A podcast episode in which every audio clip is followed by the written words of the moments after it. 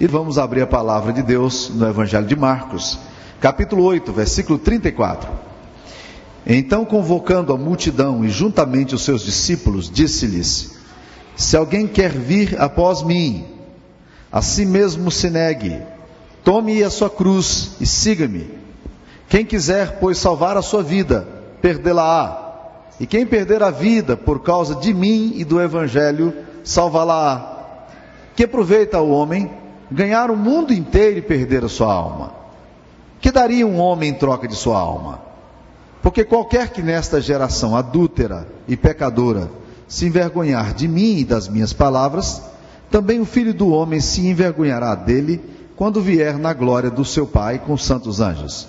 Dizia-lhes ainda: Em verdade vos afirmo que dos que aqui se encontram, alguns há que de maneira nenhuma passarão pela morte, até que vejam ter chegado com poder o reino de Deus. Esta é a palavra do Senhor. E meus queridos irmãos, esse texto é um texto muito importante, porque o versículo 34 começa nos dizendo que Jesus convoca a multidão e com seus discípulos e faz agora uma declaração solene. Ora, quando Jesus faz essa convocação, quando ele reúne todo mundo, é mais ou menos como se ele estivesse dizendo o seguinte: olha, o que eu vou falar agora é alguma coisa extremamente importante, e vocês, aí ele deve ter dito para as pessoas: olhem para mim, prestem atenção no que eu vou falar, porque o que eu vou falar é extremamente importante, eu quero que vocês ouçam, e aí ele começa então a fazer a declaração que nós lemos aqui agora nesse momento. E o que é que Jesus Cristo está dizendo aqui nesse texto? Ele fala sobre o discipulado sobre, a, sobre o que significa segui-lo. E meus amados irmãos, você pode ter muitos projetos na sua vida.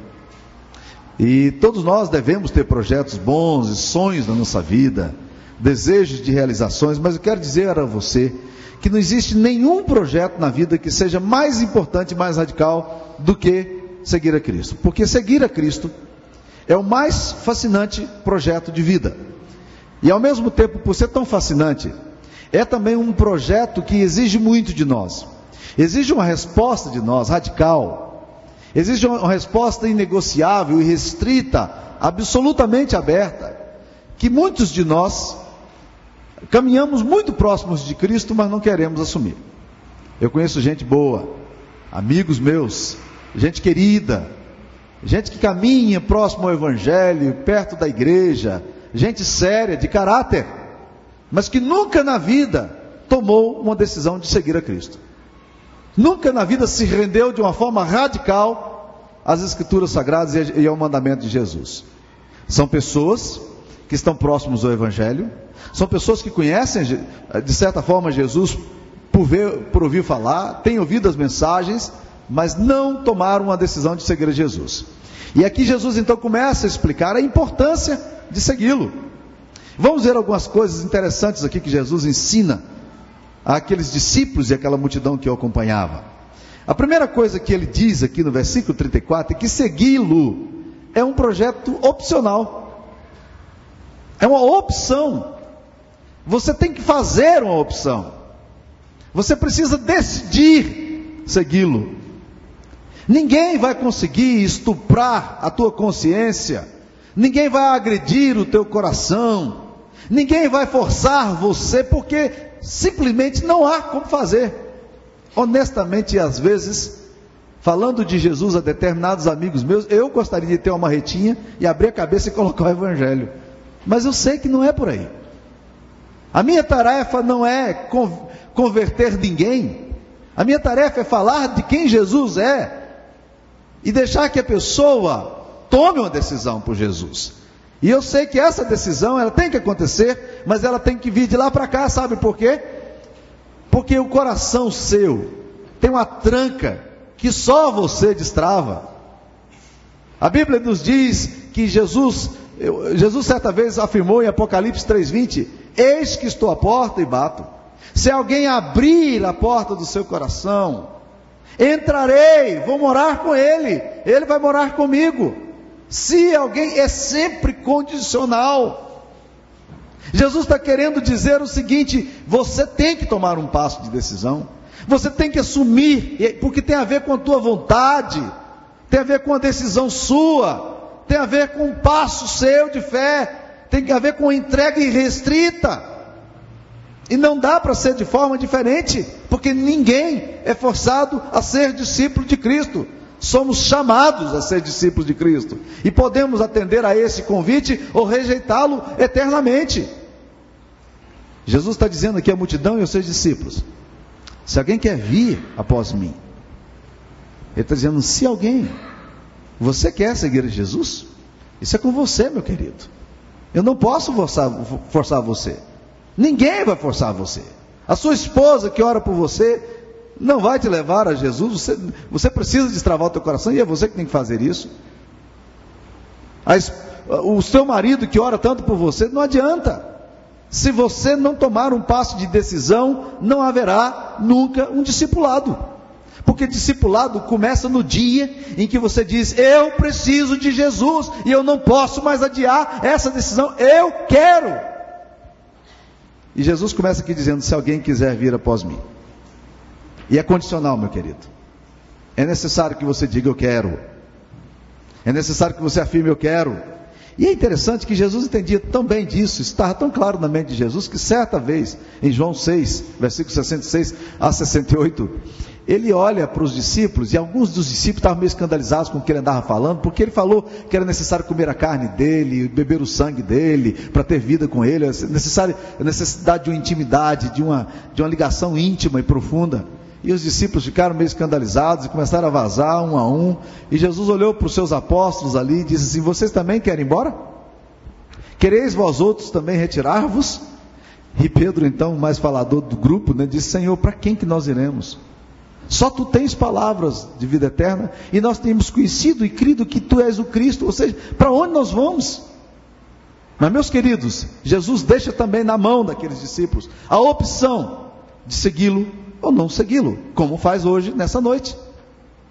Se alguém quiser vir a Jesus, tem que tomar uma decisão na vida.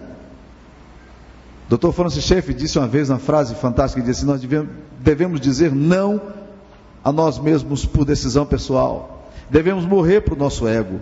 Na época em que estamos em pleno viver ativo, quando temos capacidade de desejar as coisas e de desfrutá-las. Essa morte não deve ser adiada, nem recuada, e nem ainda deve ser considerada como pertencendo somente ao momento da morte física.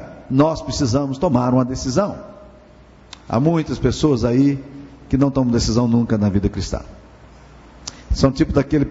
São, parece com aqueles pássaros que a gente tinha lá no interior, eh, que tem até hoje no interior, né? Que meu pai dizia que o nome dele era Amanhã eu vou amanhã eu vou, porque ele só cantava, amanhã eu vou, amanhã eu vou, né? E a gente, no imaginário da gente era isso mesmo que ele dizia, né?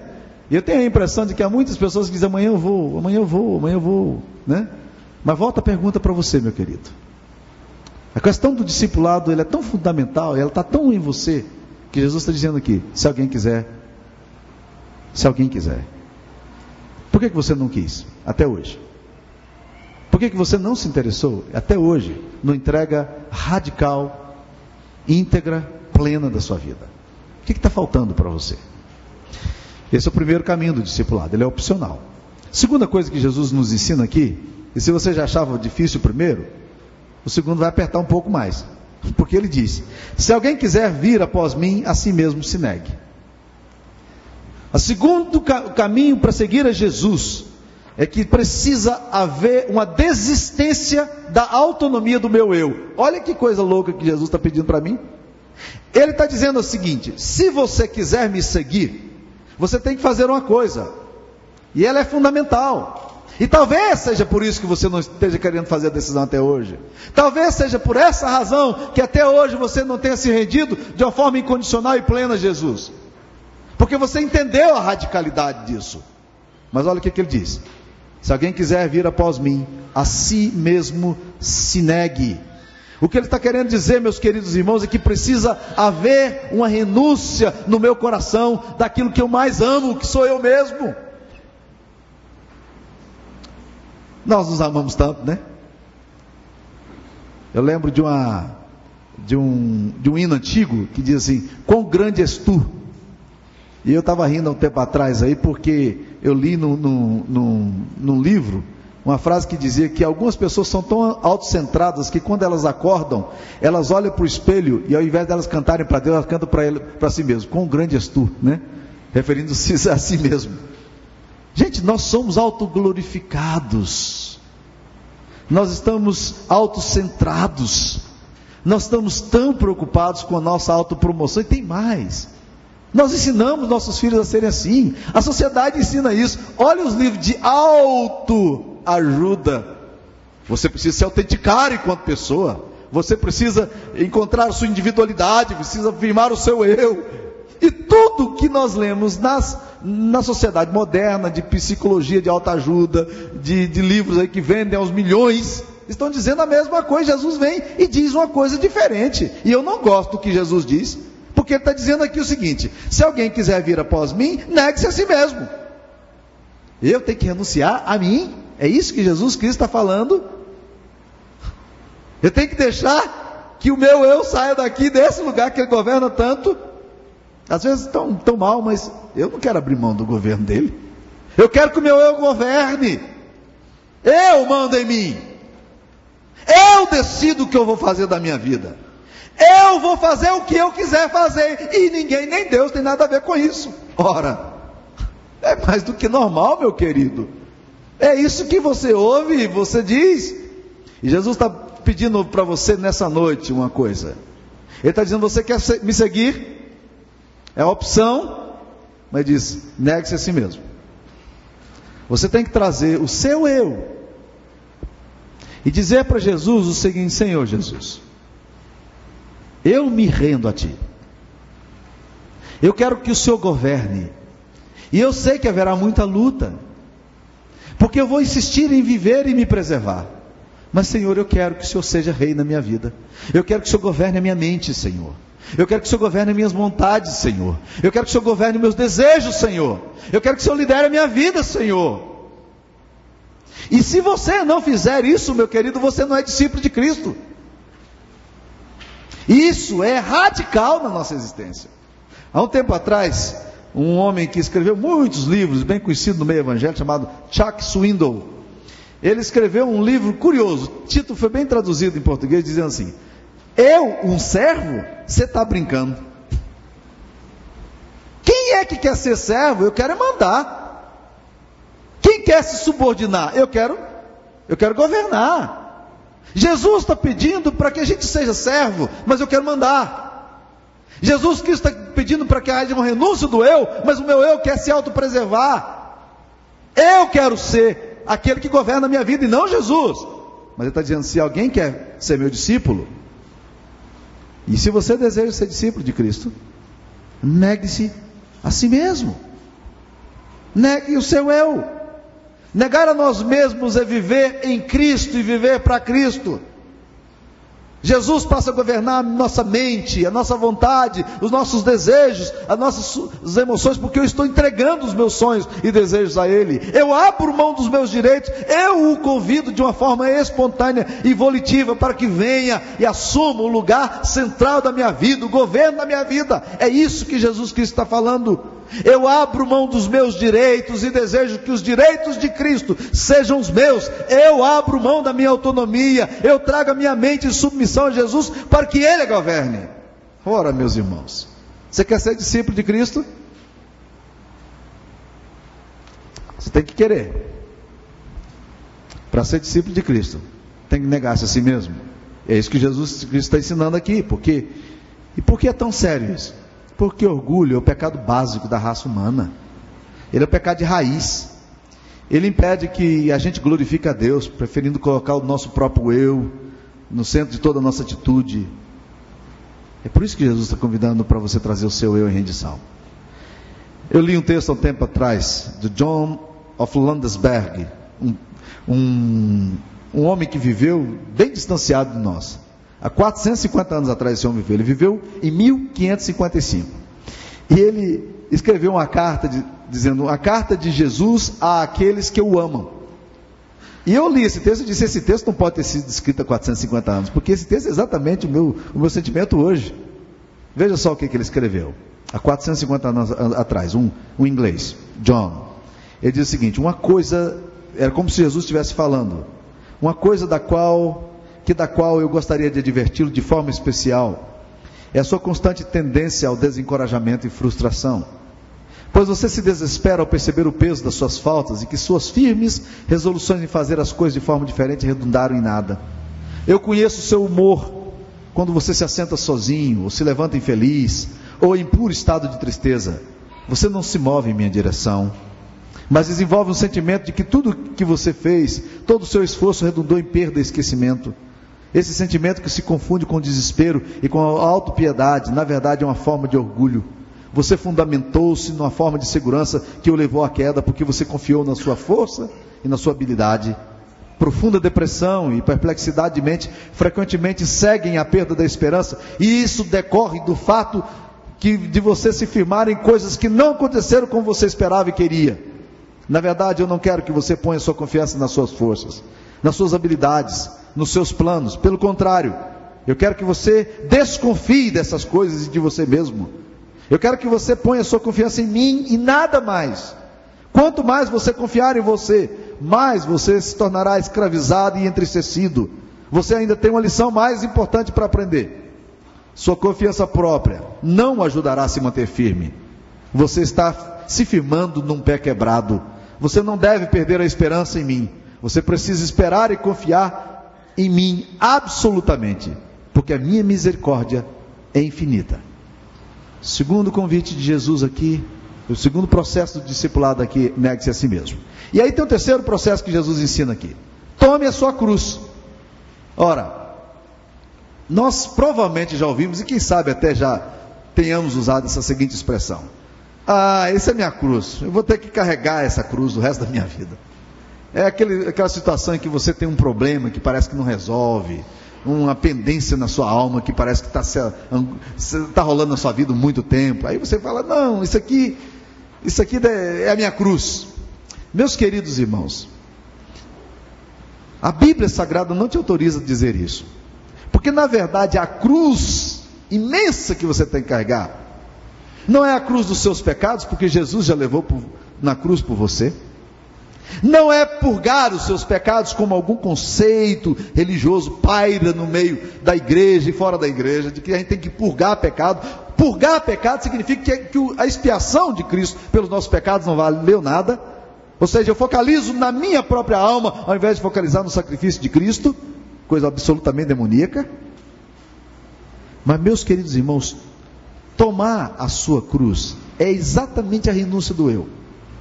Porque a coisa mais complexa da minha alma, da minha existência, é exatamente tomar essa cruz, que é negar a mim mesmo e submetê-la a Jesus. E é exatamente isso que Cristo está convidando a gente para fazer.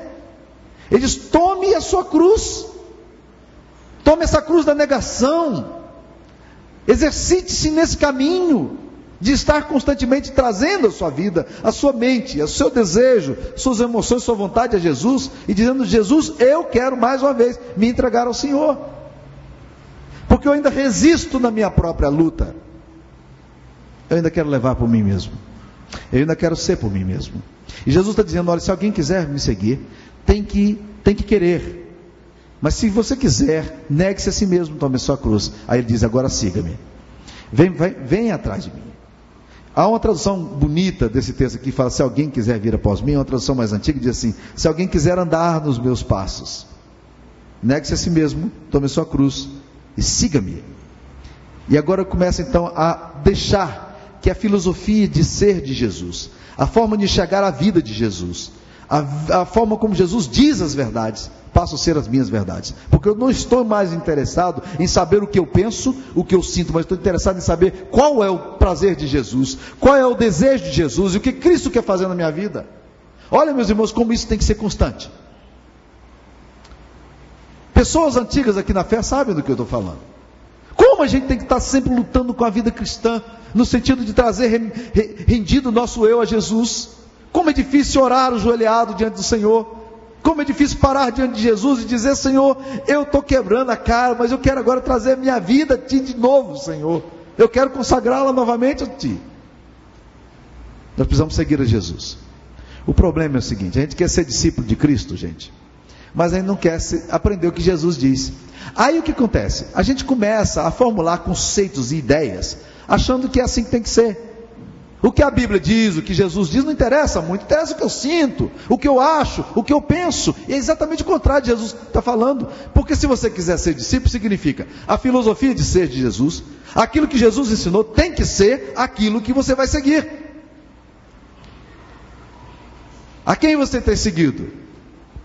Quais têm sido os seus gurus? Em que, que você tem confiado, colocado a sua confiança? Na palavra de Jesus ou nas outras palavras? Ou quem sabe no seu próprio pensamento? A Bíblia diz: não se estribe o homem no seu próprio pensamento. Nós estamos tantas vezes querendo fazer isso. Eu vi uma historinha que ilustra bem a ideia do que eu estou querendo falar aqui. Uma historinha curiosa de um, de um rapaz que foi um péssimo estudante, apesar de ter sido aluno de um excelente e renomado professor. Ele teve uma série de dificuldades na matéria daquele professor e não soube aproveitar bem as matérias do professor. E os anos se passaram e aquele rapaz começava a dizer para todo mundo que ele tinha sido aluno daquele renomado professor. E ele então batia no peito e dizia: Fui aluno do fulano de tal. Um dia, aquele professor soube que aquele rapaz, que foi um péssimo aluno, sempre se gabava de ter sido aluno dele. Aí ele disse o seguinte: É verdade, ele frequentou as salas de aula, mas nunca foi meu discípulo. Eu tenho a impressão de que é exatamente isso que Cristo está querendo trazer à nossa mente aqui. Tem muita gente frequentando a igreja, mas não quer ser discípulo de Cristo. Tem muita gente vindo para a escola dominical, mas ouve a palavra e quer fazer do jeito que quer fazer. Tem muita gente que está sabendo o que Deus pensa e o que Deus acha, mas quer dar um jeitinho nas escrituras e fazer com que a palavra e o pensamento dele prevaleça. Renda-se, meu querido.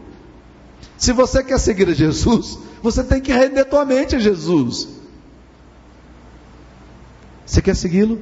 Ele vai ser seu mestre. Então, o que o mestre diz, eu obedeço. O que o mestre diz, eu sigo.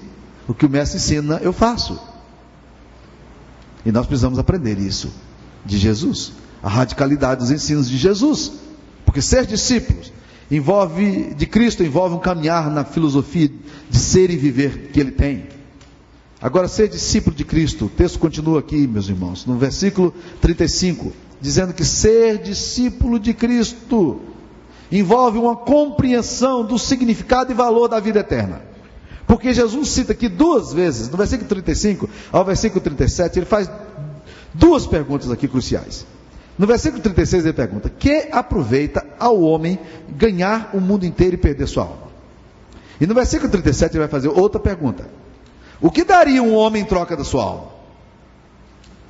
Ser discípulo de Cristo é entender o seguinte: nós estamos num projeto radical, porque nós chegamos a uma conclusão radical, de que a morte é radical, e que nós vamos ter que lidar com ela, que não tem como adiar esse processo inexorável da nossa alma, que mais cedo ou mais tarde nós vamos ter que lidar com o fato de que nós temos que nos confrontar diante do Pai que nós temos que estar diante da autoridade de Jesus, e ali nós temos que ouvir, temos que conversar com Ele.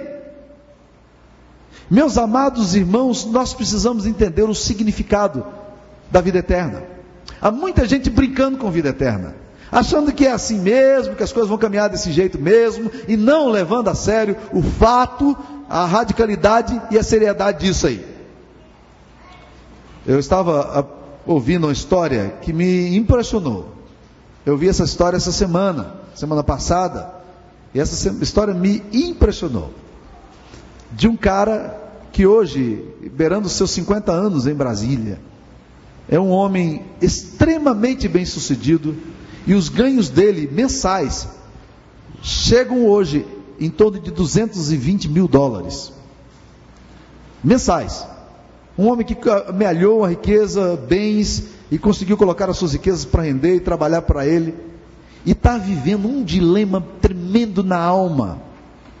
Sabe qual é o dilema? Ele descobriu que vai morrer. Ele descobriu que vai morrer. E o que ele fez até agora não vai valer nada para ele. Ele descobriu que a morte vai chegar, e vai mesmo. E ele não sabe o que fazer agora. E o desespero dele é pensar que a morte está vindo aí. Apesar de ele não estar doente ainda. Mas descobriu isso. Aliás, diga-se de passagem, foi isso que aconteceu também com o maior pensador do século XX, talvez o maior pensador do século XX da, nossa, da, da, da igreja cristã no mundo inteiro, C.S. Lewis.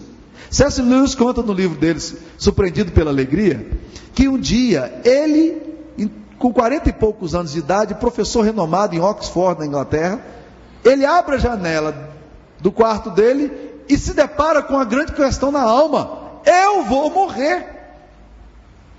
E eu vou ter que prestar contas a alguém que eu não quero encontrar. Eu vou ter que acertar conta com alguém que eu não gostaria de encontrar. E naquele dia, ele faz uma oração. E ele conta que a oração dele foi a oração mais incrédula da vida. Porque ele disse: Senhor, se o Senhor existe, eu quero te conhecer. Eu quero conhecê-lo. E ele esperava, porque ele era um cara até então que apregoava o seu agnosticismo, o seu ateísmo, ele então acreditava que, porque ele fez uma concessão e foi conversar com Deus, alguma coisa excepcional deveria acontecer. Ele imaginava que um raio iria cair, que o um sinal no céu iria acontecer, que alguma coisa excepcional iria acontecer. Não aconteceu nada. E ele disse que ficou muito frustrado com aquela oração dele, por não ter nenhuma resposta dos céus.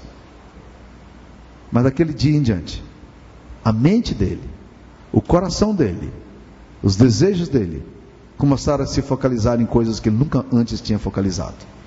Meus queridos irmãos, é quando a gente se depara com a seriedade do que Jesus Cristo está falando, o que aproveita o homem ganhar o mundo inteiro e perder sua alma? Ou que daria um homem em troca da sua alma? O que, que você pode dar em troca da sua alma? Há algum bem que você possa dar? A sua casa bonita você pode dar. O carro bonito que você tem na garagem você pode dar. Você pode negociar com Deus. Você pode barganhar esse negócio aqui agora por causa da sua alma. A sua conta bancária agora você pode barganhar com Deus. O que aproveita o homem ganhar o mundo inteiro e perder sua alma? É isso que Jesus Cristo está falando. Ele diz: ser meu discípulo é entender o que é valor. Ser meu discípulo é entender o que é prioritário na vida. Ser meu discípulo é entender o que é importante na existência. E dizer, eu agora entendo o que é importante. Agora eu começo a dar valor naquilo que eu não dava antes. Agora eu começo a perceber a seriedade dessa questão. Agora, meus irmãos, eu queria concluir dizendo que ser discípulo tem mais uma coisa aqui que, que, que ele diz no versículo 38. É que ser discípulo de Cristo implica numa atitude corajosa de não se envergonhar de Jesus e nem das suas palavras. Olha como é que ele diz no versículo 38. Porque qualquer que nesta geração adúltera e pecadora se envergonhar de mim e das minhas palavras, também o filho do homem se envergonhará dele quando vier na glória de seu Pai com seus santos anjos. Olha, irmãos, presta atenção aqui. Jesus está falando, qualquer que se envergonhar de mim e das minhas palavras, são duas coisas. A primeira coisa, nós podemos ter vergonha de Jesus. Ah, aliás, diga-se de passagem, essa é uma boa razão para a gente nunca se entregar a Jesus. A gente tem vergonha de dizer de peito aberto: Eu amo Jesus. Eu sigo Jesus. Eu sou um seguidor de Jesus. Eu sou um discípulo de Jesus. Eu assumo a radicalidade da minha fé e vou nela até onde for necessário. Eu sou servo de Cristo. Ha. Meus queridos, convenhamos. Fazer uma afirmação radical dessa em determinados ciclos sociais, ha, você sabe o que vai acontecer. Uma cara de espanto, de muxoxo, de desprezo, de ironia e aí você tem que repensar se você realmente vai se posicionar como servo de Deus. Se você realmente vai se autenticar como cristão. Opa! Jesus está dizendo: qualquer que nesta geração adúltera e pecadora se envergonhar de mim e das minhas palavras. Já encontrei aqui em Anápolis Pessoas que me disseram que têm vergonha de vir para a igreja, porque vindo para a igreja serão identificadas, as pessoas verão, e elas são muito conhecidas na cidade para vir para a igreja. Meu irmão, preste atenção no que a Bíblia Sagrada está dizendo aqui. Qualquer que nessa geração adúltera e pecadora se envergonhar de mim e das minhas palavras, também o filho do homem se envergonhará dele. Existem muitos que querem viver uma vida cristã muito parecida com a de Nicodemos. A Bíblia diz que Nicodemos vem de noite. Há pessoas que querem vir nas penumbras, querem se tornar um crente assim meio escondidinho. Há muita gente que quer ser crente agente secreto. Ele quer saber que ele é agente secreto. A identidade dele nunca vai ser revelada lá fora. Só ele sabe, ninguém mais. E Jesus rejeita peremptoriamente essa tentativa de viver como crente que se se esconde, como crente que se nega a assumir, como crente que não estufa o seu peito e diz: Eu amo a Jesus, eu vou seguir a Jesus, eu quero um compromisso com Jesus. É isso que Jesus Cristo está falando de discipulado. Você ainda está querendo vir? Então não tem nenhuma preocupação com isso, porque Jesus mesmo dispensou discípulos. E eu queria hoje te dispensar, meu irmão. Se você não quer assumir Jesus com coragem, eu queria te dizer Pode ir embora. Pode ir, meu querido. Porque, sabe por quê? Porque não vai dar mesmo. Não tem jeito mesmo.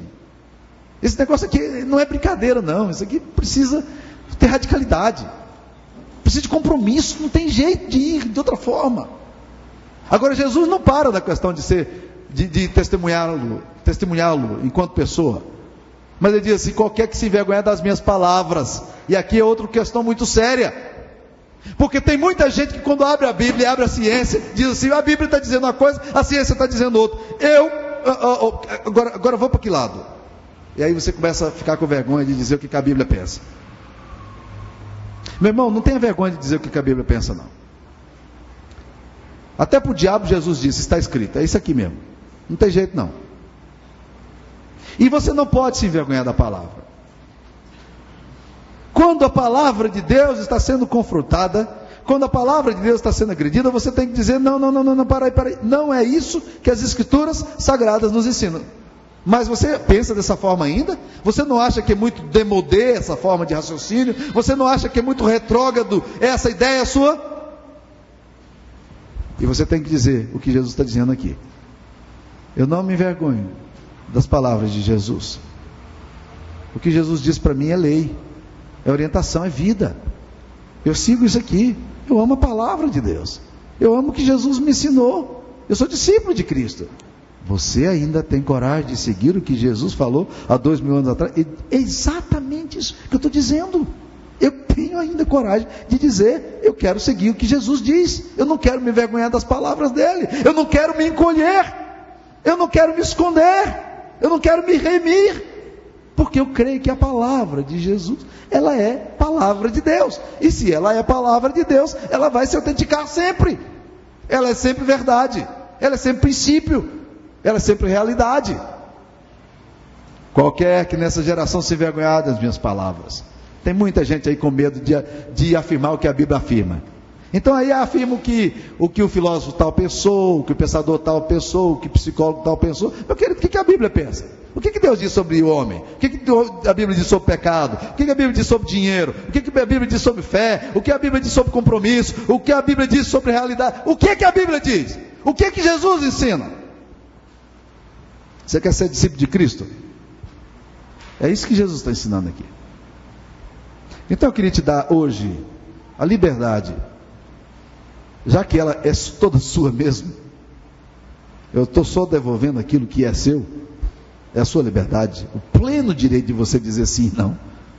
E olha que isso aqui não é referendo do dia 23. Eu estou só querendo dizer o seguinte, meu querido: que o que Jesus ensina aqui para nós é se alguém quiser. Voltamos para o mesmo ponto. Você tem aqui a opção dupla. Ela é de mão dupla e ela é dupla. Você pode dizer, eu não quero seguir Jesus. O preço é caro, as implicações são sérias, o custo é muito alto e eu estou fora. Optou? Ou então você diz, não, eu entendi tudo, tudo isso. Mas apesar da seriedade, eu quero seguir a Jesus. Eu quero estar colocando os pés onde Jesus coloca. Eu quero pensar da forma como Cristo pensa. Eu quero sentir com o coração de Jesus. É isso que eu quero para minha vida. Não tenho outro projeto para minha vida. Então agora você faz opção. Eu quero ou eu não quero. Ah, tem uma terceira opção que Jesus não dá aqui, mas de vez em quando a gente acha que tem também. Ah, eu tenho a opção de não decidir, pastor. Eu decidi não decidir. Eu decidi que eu não vou decidir. Ótimo, é uma decisão. Porque quando você decide não decidir, você decidiu. Você decidiu não decidir. É simples assim, né? Mas essa coisa de viver se escondendo, se envergonhando, ela terá que um dia ser colocada em plano, plano limpo. Eu gosto muito da afirmação de Jaqueline, uma, uma, uma mística do, do, da Idade Média. Ela diz o seguinte: confessar é antecipar o juízo. Quando a gente vem para Jesus hoje, querido, você está antecipando juízo. Porque um dia você vai ter que estar diante daquele que conhece todas as coisas. E ele vai julgar todas as coisas, as escondidas e as reveladas. Então hoje, você se antecipa a esse dia do juízo e você diz: Senhor, vamos acertar a conta hoje? Não vamos deixar para depois? E em nome de Jesus, eu queria hoje que você entregasse sua vida a Jesus. Esse é o desejo do meu coração. O apóstolo Paulo uma vez disse: Eu sofro dores de parto até ver Cristo formado em vós. Muitas vezes eu tenho orado por pessoas aqui na igreja, dizendo: Deus, que o coração dessa pessoa seja inflamada por um fogo que só o teu espírito pode dar. Mas eu gostaria de ver isso acontecendo no teu coração, meu amado. Que você se rendesse completamente a Jesus. E dissesse: Senhor, estou aqui. Eu não vou adiar esse processo. Curva a sua cabeça, eu quero orar por você. Ó oh, Senhor Jesus, nós estamos aqui diante de Ti, Senhor, querendo trazer todo, todos os nossos afetos mais caros, todos os nossos desejos mais profundos, toda a nossa vontade, nós queremos, ó oh Deus, trazê-la a Ti, para que o Senhor seja o Rei em nós, para que o Senhor governe a nossa mente, o nosso pensar, o nosso agir Ó Deus, nós temos feito as coisas da nossa forma. E nós nos arrependemos aqui agora, Pai. E nós nos voltamos para Ti, Senhor. Ó Deus, transforma a nossa história, Pai, a nossa mente, Pai, a nossa vida. Nós queremos sim, Senhor, um compromisso contigo. Nós estamos aqui. Eu quero também orar por essa irmã, Pai querido, que fez a entrega da sua vida hoje, Pai. Que resolveu abrir mão dos seus direitos aqui, Senhor. E vir para Jesus. Quero te pedir que o Senhor encharque o coração dessa mulher de um desejo profundo pelas coisas dos céus. Que o Senhor, Deus, restaure essa vida, Deus, de uma forma profunda, radical e séria, Pai. Em nome de Jesus. Abençoe a tua serva. Que hoje se submete a Ti, Pai, em fé. E que o Senhor lhe dê força para esse compromisso, capacitando-o com o teu Santo Espírito. Amém, Senhor.